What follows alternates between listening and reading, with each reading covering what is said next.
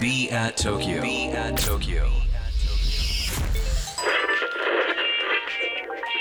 Cultural apartment. Cultural apartments. Be at Tokyo. Be at Tokyo. Cultural apartments. Produced by Be at Tokyo. b アット東京の土井地博です東京からまだ見ぬカルチャーを生み出すためのラジオプログラムカルチャールアパートメンツプロデュースドバイ b アット東京今日も、えー昨日に引き続きですね株式会社フロープラトー代表の千葉秀則さんとともにお送りしていきます。アンケートですねちょっといろいろ見てて 面白いなと思ったあ中でですね。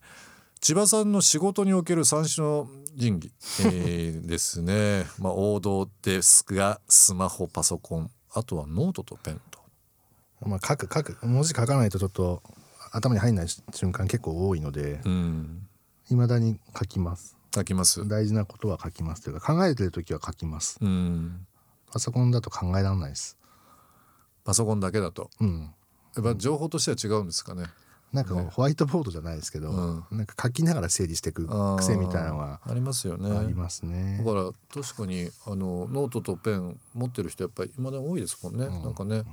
どんだけあの あの便利になったと言っても、まあ、僕もそうですけどノートとペン。あとはちょっとメンタル。はい。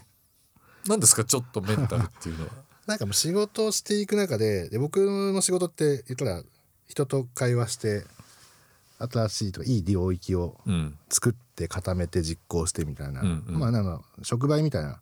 あのポジションかなと思ってるので、ええ。やっぱりこう人との話の中で新鮮なテンションであったりとか、うん。あるいは安心できる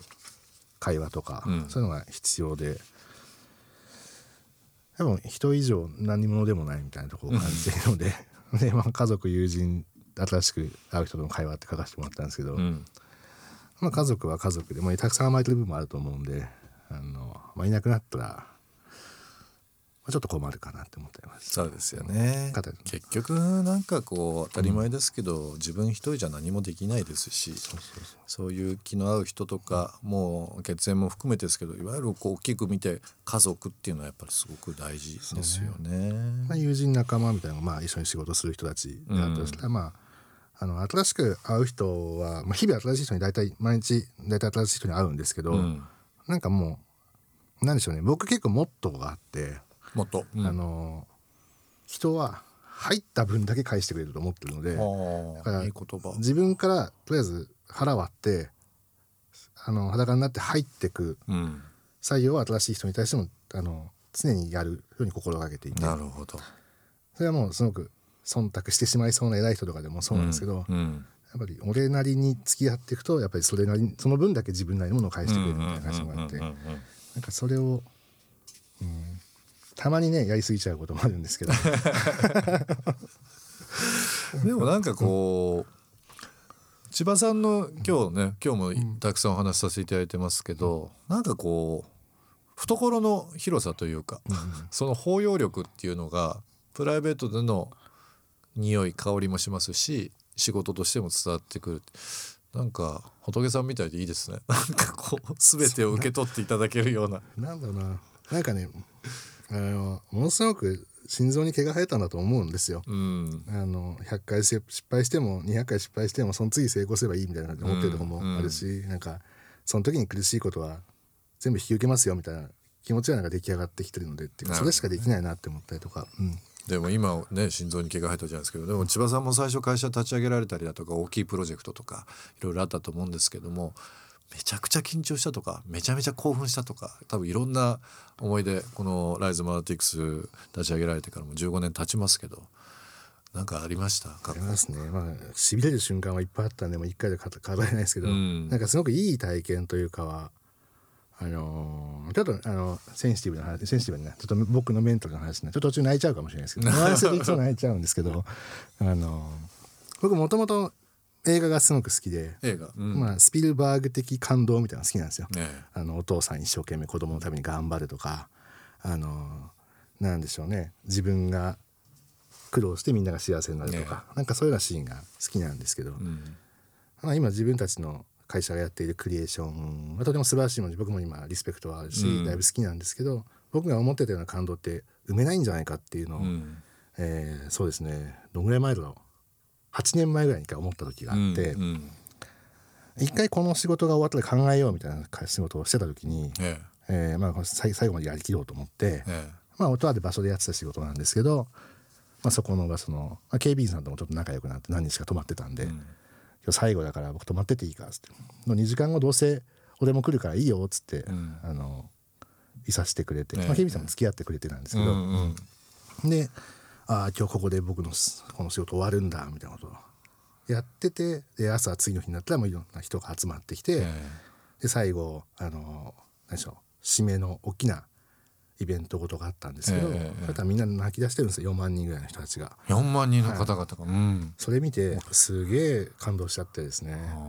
ああやっててよかったんだああの僕が追いついてなかっただけなんだっていうのをすごく感じて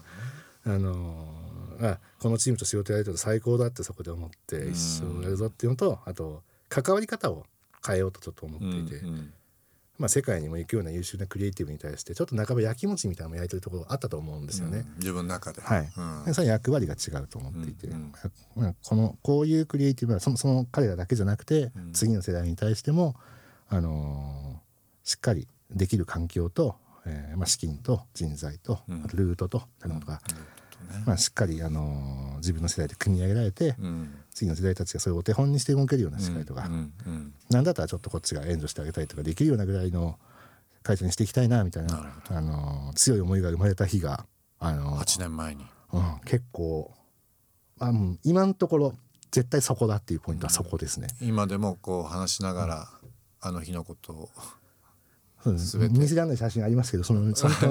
その時のあの警備員さんと2人でと朝4時撮ってるでしょ5時ぐらいの時のやつの写真とか結構エモいですからね。